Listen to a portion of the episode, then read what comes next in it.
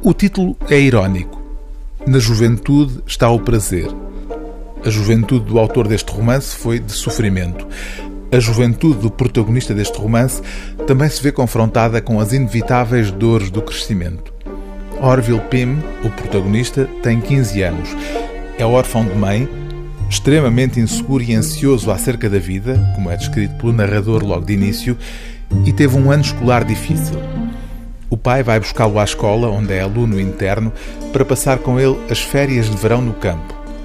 O romance é o relato desse período de férias e das inquietações de um adolescente assombrado pelas suas angústias e pelos seus fantasmas. É possível que haja nesta narrativa uma boa dose de autobiografia. O autor, o inglês Denton Welch, viveu apenas 33 anos, morreu em 1948.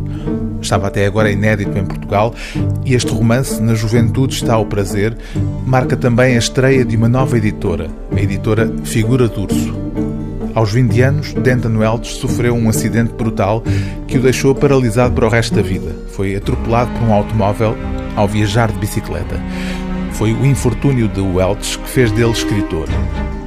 Talvez Denton, escreve no prefácio William S. Burroughs, tivesse preferido mesmo uma vida mais aventureira. Sabemos, a partir dos seus journals, quando sofreu por causa da sua condição de inválido. Só começou a escrever depois do acidente. Na angústia juvenil de Orville Pym, o adolescente que protagoniza este romance, revela-se o sofrimento que foi a vida do seu autor, Denton Welch. O comboio começou a andar.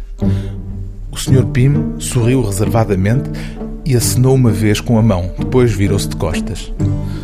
Orville sentou-se a um canto e virou a cara àquilo tudo. Pensava em como conseguia estar ali e aguentar. Pensou em si como tendo 25 anos em vez de 15. À distância de 10 anos, olhava para trás e via-se miserável naquela carruagem. Nessa altura seria capaz de se rir, abanar a cabeça e tratar aquilo como se não fosse nada. Esforçou-se por flutuar mais e mais alto até se empoleirar no pináculo de um campanário de igreja e olhar para baixo, para o panorama completo da sua vida, vendo-a com ligeireza como se não fosse nada.